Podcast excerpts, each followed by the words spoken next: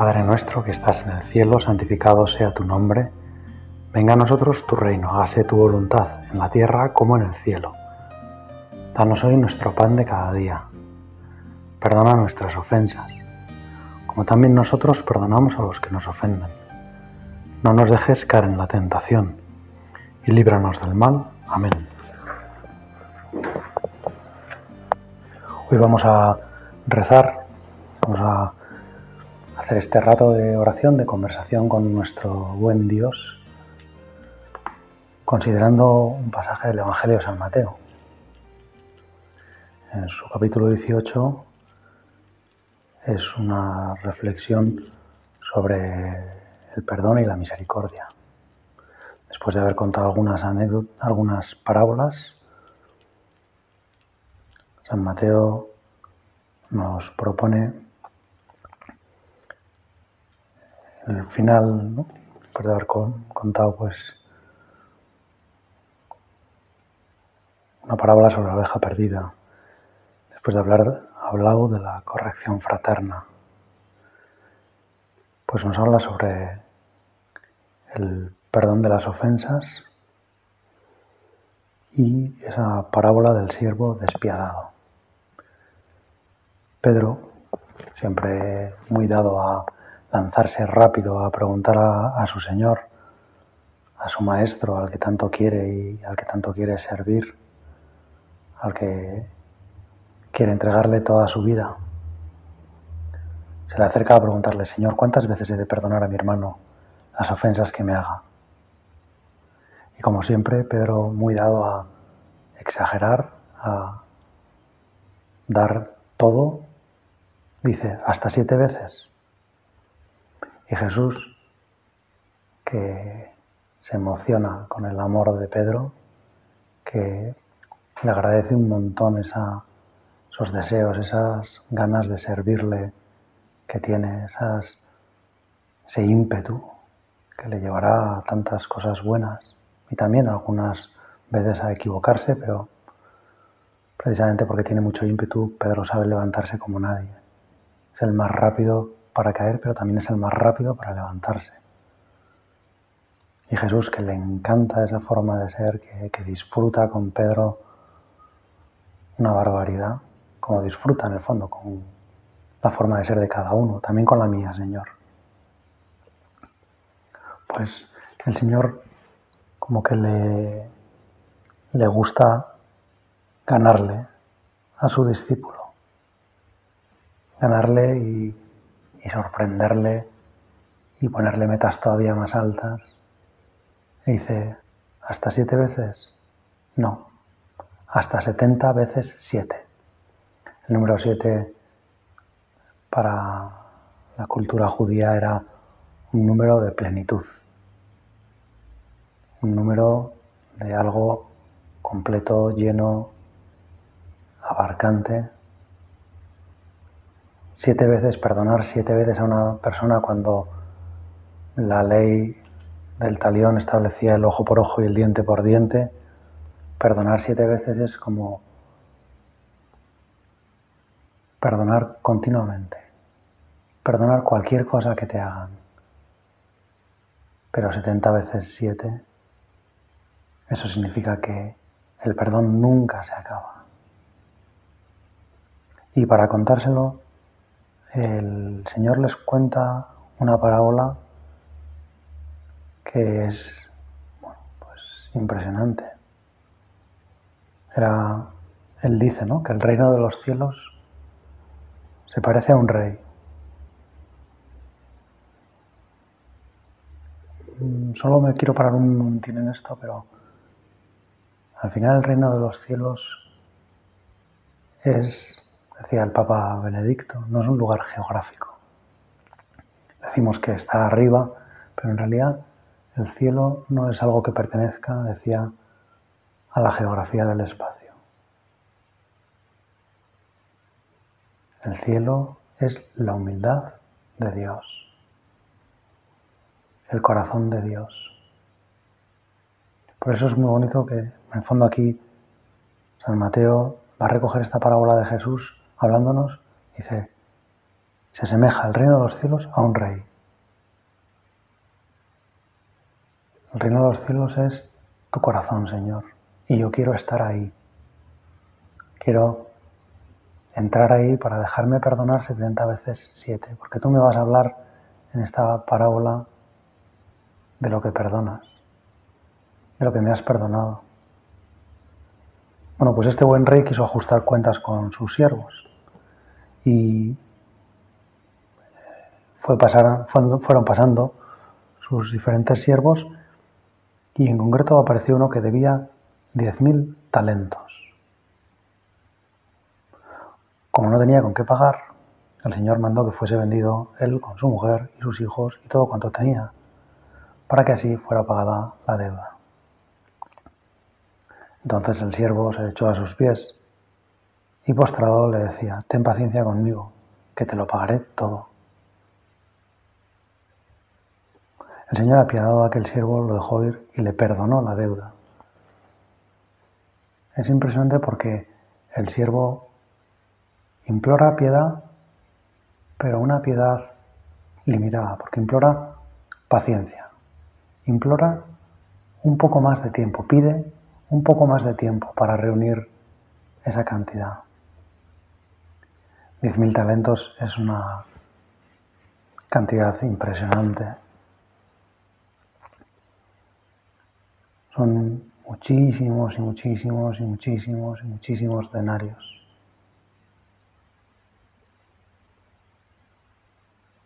El denario era lo que cobraba un obrero en un jornal, un, día de trabajo. Pues 10.000 talentos son muchísimos años de trabajo. Quizá en realidad esa persona, ese siervo, no, no iba a ser capaz de reunirlos trabajando. Pero el Señor le responde con su magnificencia. Él no le dice, vale, te doy tiempo hasta no sé cuándo para que me lo devuelva, sino se lo perdonó. Le perdonó la deuda, canceló la deuda, le dijo, ya no me debes nada, sigue siendo mi siervo, siervo, sigue trabajando aquí, pero ya no me debes nada. Te regalo esos diez mil talentos que me debías. Lo que pasa es que la parábola de Jesús de repente toma un giro absolutamente inesperado, porque me imagino que a nosotros ya la hemos escuchado miles de veces, pero me imagino el ánimo de los que le escuchaban por primera vez y cómo se sorprenderían al ver que Jesús les hablaba ¿no? de ese amo, de ese rey, que era capaz de perdonar una deuda de 10.000 talentos.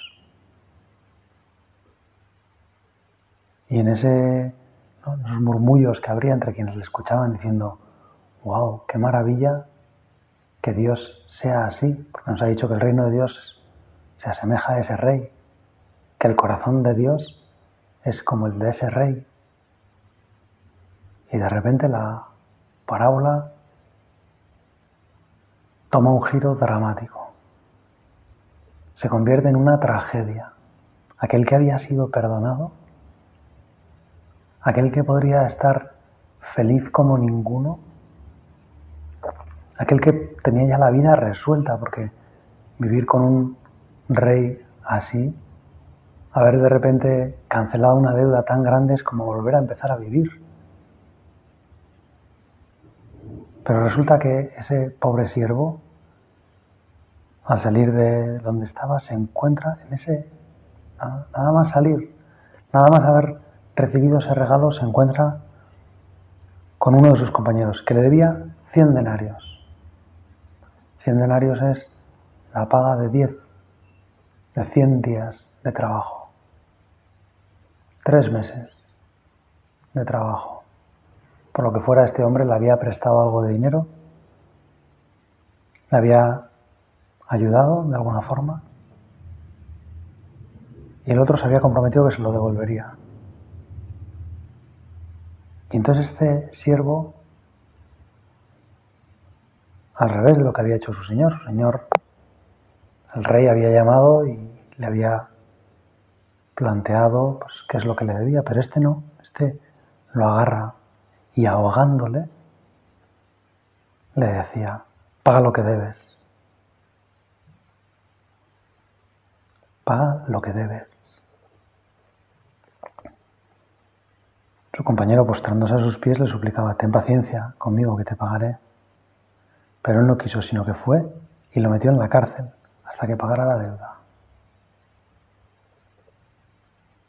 Paga lo que debes. El que acababa de recibir la condenación de su deuda de 22, de, perdón, de 10.000 talentos, no es capaz de perdonar cien denarios. Al ver sus compañeros lo ocurrido, quedaron consternados y fueron a contar a su señor lo que había sucedido. Lógicamente, los compañeros han visto las dos escenas, han visto la suerte inmensa que tenía el que ha sido perdonado, el que su deuda ha sido cancelada 10.000 talentos perdonados y ven como el otro no ha sabido aplicar, no se ha dejado perdonar. ¿Qué le ha pasado? En el fondo, de algún modo no ha recibido el regalo. Quizá ha pensado que tenía derecho a que le perdonaran esos 10.000 talentos. Quizá él no ha sabido dejar entrar en su corazón el amor de ese rey, el cariño, la comprensión. Entonces el Señor le llama a este siervo despiadado y le dice, siervo malvado, yo te perdoné la deuda porque me suplicaste. Y le pregunta, ¿no? Pues ¿por qué no ha hecho él lo mismo? Y entonces el Señor, irritado, lo entregó a los verdugos hasta que pagase toda la deuda. Así era también con vosotros mi Padre Celestial, si no perdona cada uno de corazón a su hermano.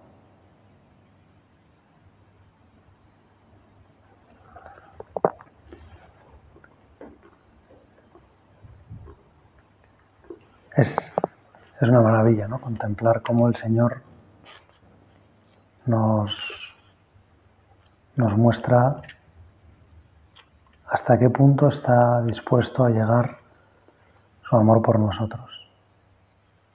Hasta qué punto está dispuesto a olvidarse de todas nuestras deudas. Hasta qué punto está con ganas, ilusionado y como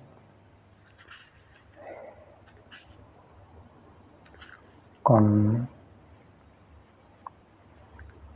con esperanza de que le pidamos perdón, porque quiere cancelar la deuda. Quiere que desaparezca esa deuda. Quiere que ese buen hombre pueda volver a ser libre, pueda volver a disponer de su vida. Diez mil talentos es algo que compromete toda la vida de una persona, porque diez mil talentos es mucho más del trabajo que puede desarrollar en su vida una persona. Es mucho más que, lo que puede hacer, por mucho que trabaje cualquier persona, a lo mejor haciendo negocios y alguien es capaz de lograr esa cantidad. Pero es impresionante cómo este siervo no ha dejado entrar ese perdón en su corazón. No se ha dejado transformar por la alegría En el fondo quizá pensó que se había salido con la suya, que había conseguido engañar a su amo. De algún modo estaba fingiendo cuando le pidió paciencia, o estaba más bien pensando solamente en cómo quitarse eso de encima, pero no entendió el regalo que se le hacía. no comprendió sus entrañas, no se sintieron regaladas, no sintió la paz, no sintió que se le quitara ningún peso de encima.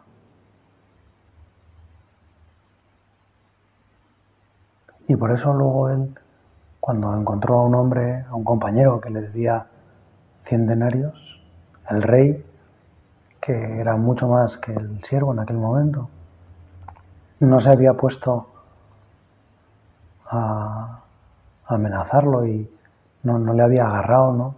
Y sin embargo él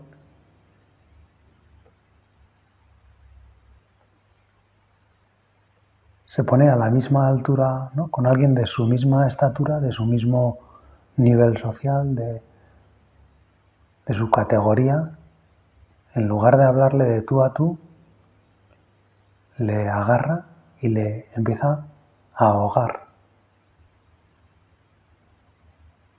En lugar de preguntarle, oye, ¿dónde están mis cien denarios?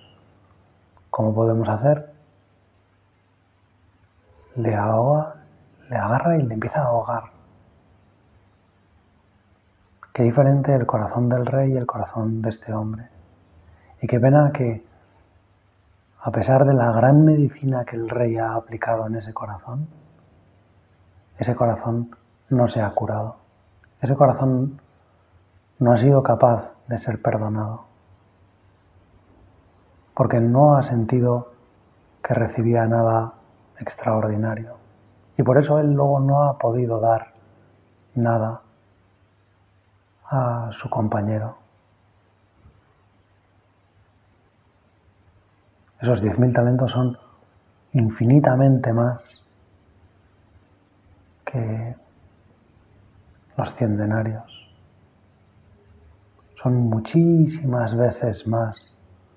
Es desproporcionada la deuda que tenía él y que le ha sido perdonada y la deuda que él está ahora reclamando. Señor, a veces yo también soy así. A veces yo también tengo como una diferente barra de medir pero en el fondo es que no he dejado entrar el perdón tuyo en mi corazón. No es tanto que yo sea capaz de recibir perdón, pero no de darlo. Señor, todo lo que yo recibo, mi corazón se podría decir que es como un canal. Y todo lo que recibe es capaz de darlo. No es un canal con una presa. Está hecho para Tú lo has creado así, Señor, y si yo me dejo regalar, es normal que yo regale. Es normal, es natural, es lo que me sale, es lo que haré, seguro. El problema es que este hombre ha puesto un freno, que no se ha dejado perdonar. Y por eso al final el Señor no le puede perdonar la deuda. Por eso al final el Señor le dice, pues pagarás todo lo que debes.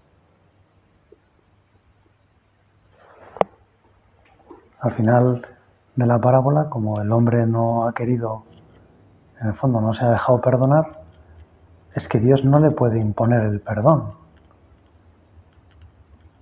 Dios no le dice, pues ahora vas a perdonar obligatoriamente.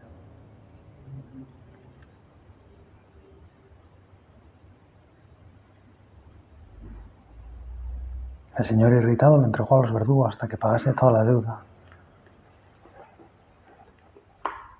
Pues fue a la cárcel porque en realidad él no había querido salir de la cárcel. Él no quiso recibir el perdón, no se sintió agradecido por el perdón que había recibido, nunca se consideró en deuda. Y por lo tanto fue todo una ficción, el ponerse a los pies, el suplicar clemencia, el pedir más tiempo para conseguir reunir el dinero. En realidad él no estaba implorando justicia. O mejor dicho, no estaba implorando un regalo, estaba como de algún modo exigiendo lo que le correspondía. Y por eso luego al otro le exige lo que a él le corresponde.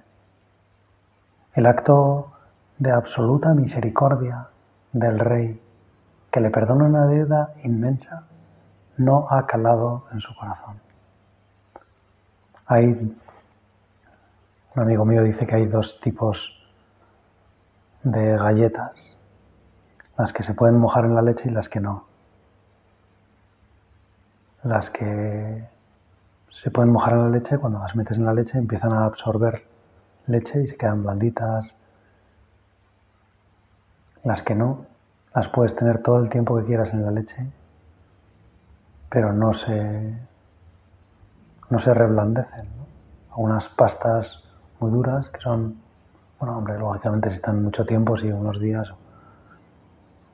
pero en el curso de un desayuno, si la metes a, como dijéramos, para untarla, casi no absorben nada de leche. Suelen ser lógicamente más secas, más compactas.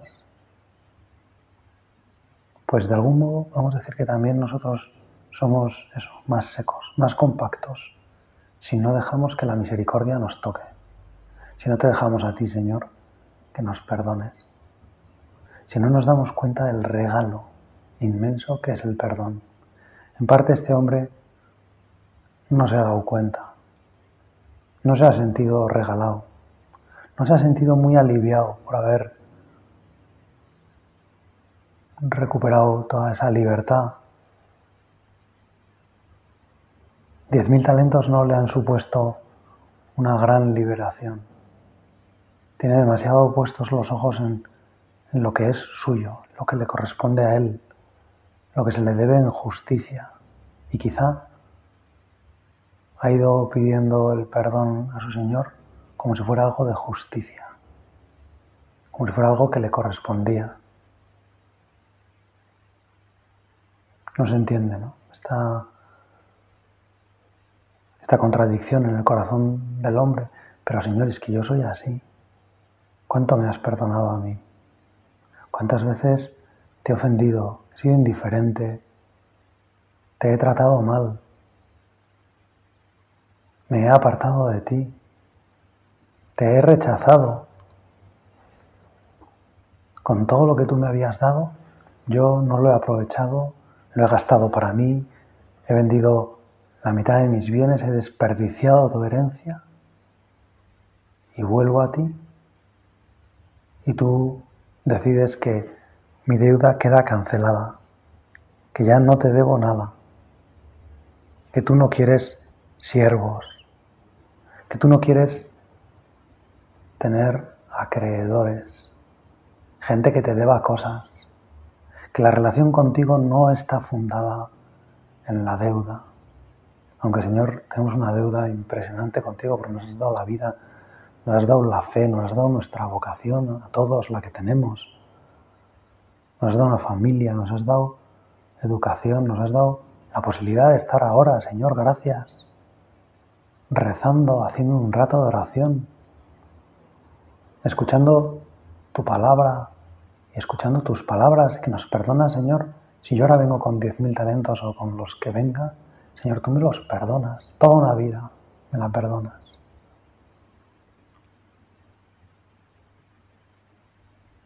Pero yo a veces no me dejo perdonar y por eso juzgo a los demás y los condeno. En mis juicios, Señor, habitualmente los demás salen condenados. En tus juicios salen perdonados, salen restablecidos, salen mejor que como entraron. En los míos, cuando yo juzgo, Señor, la gente sale condenada. Y soy capaz de condenar por cosas tan pequeñas soy capaz de mandar a la cárcel a personas que me han ofendido, pero tan levemente. Señor, te pido que me des un corazón como el tuyo, pero que me des sobre todo un corazón que se deja amar, que se deja amar como se deja, te dejas amar tú, Señor.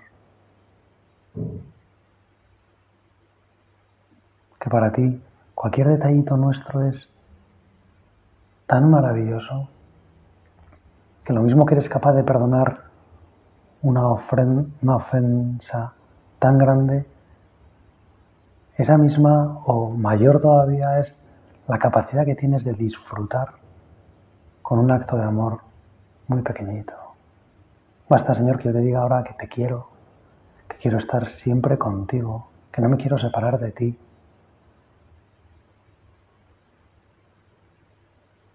Que me gustaría estar toda la vida hablando contigo, sin parar, sin interrupción, sin dejar de verte. Que quiero recibir, Señor, tus regalos y que quiero hacerte yo regalos. Qué impresionante que podamos los hombres hacer un regalo a Dios. Un regalo es algo que no se merece. Es algo que es gratuito. Es algo que se da porque nos da la gana y que al otro le sorprende. Y qué gozada, Señor, que seamos capaces de sorprender a Dios. Señor, en realidad tú te mereces todo, toda nuestra vida, pero nos has hecho capaces de darte regalos, de alegrarte el día. Y para eso, en parte, Señor, necesitamos aprender a recibirlos, no como este pobre siervo, que no supo recibir el regalo de los diez mil talentos, que no se vio liberado, que lo primero que hizo no fue ir a contar a la gente la suerte que había tenido, sino que fue a contarle a un compañero la mala suerte que tenía él.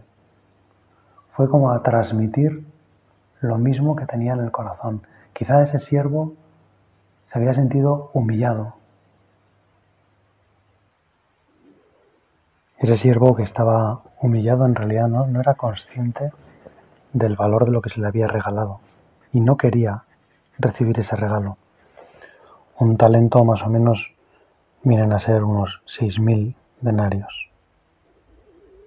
Y por lo tanto, 10.000 talentos vienen a ser unos 60 millones de denarios. Si hacemos la comparación, se ve que lo que le han perdonado es 600.000 veces más grande que lo que él no ha sido capaz de perdonar. Alguien que ha recibido un regalo de 600.000 euros no es capaz de dar un euro a alguien que se encuentra en necesidad. Señor, ayúdame a mí a darme cuenta de la desproporción entre lo que tú me das y lo que yo doy habitualmente a los demás, para que yo, en el fondo, me deje regalar todo eso, para que yo no vuelva a la deuda. Tú no me vas a imponer ningún castigo. Tú me ofreces tu perdón y si yo lo cojo, lo puedo disfrutar. Tú me ofreces todos tus denarios, toda tu herencia, toda tu vida, toda tu gracia, toda tu alegría. Pero yo puedo ser tan tonto de no querer disfrutarla. Yo puedo ser tan estúpido de no querer vivir en la gracia, no querer vivir regalado, no querer vivir disfrutando de lo que tú me das y preferir vivir en deuda, vivir amargado. Pues le vamos a pedir a la Virgen que es la que se ha dado cuenta de todo lo que ha recibido y por eso es tan agradecida, que también nosotros seamos agradecidos, que seamos capaces, que seamos disfrutones, que seamos capaces de disfrutar del corazón de un Dios que nos quiere tanto, que nos espera en los cielos para perdonarnos todo lo que nos haga, todo lo que haga falta, siempre que queramos recibir el perdón. Y una forma de saber si queremos recibir el perdón es en qué medida somos capaces de perdonar a los demás. Dios te salve María, llena eres de gracia, el Señor es contigo. Bendita tú eres entre todas las mujeres y bendito es el fruto de tu vientre Jesús. Santa María, Madre de Dios, ruega por nosotros pecadores, ahora y en la hora de nuestra muerte. Amén.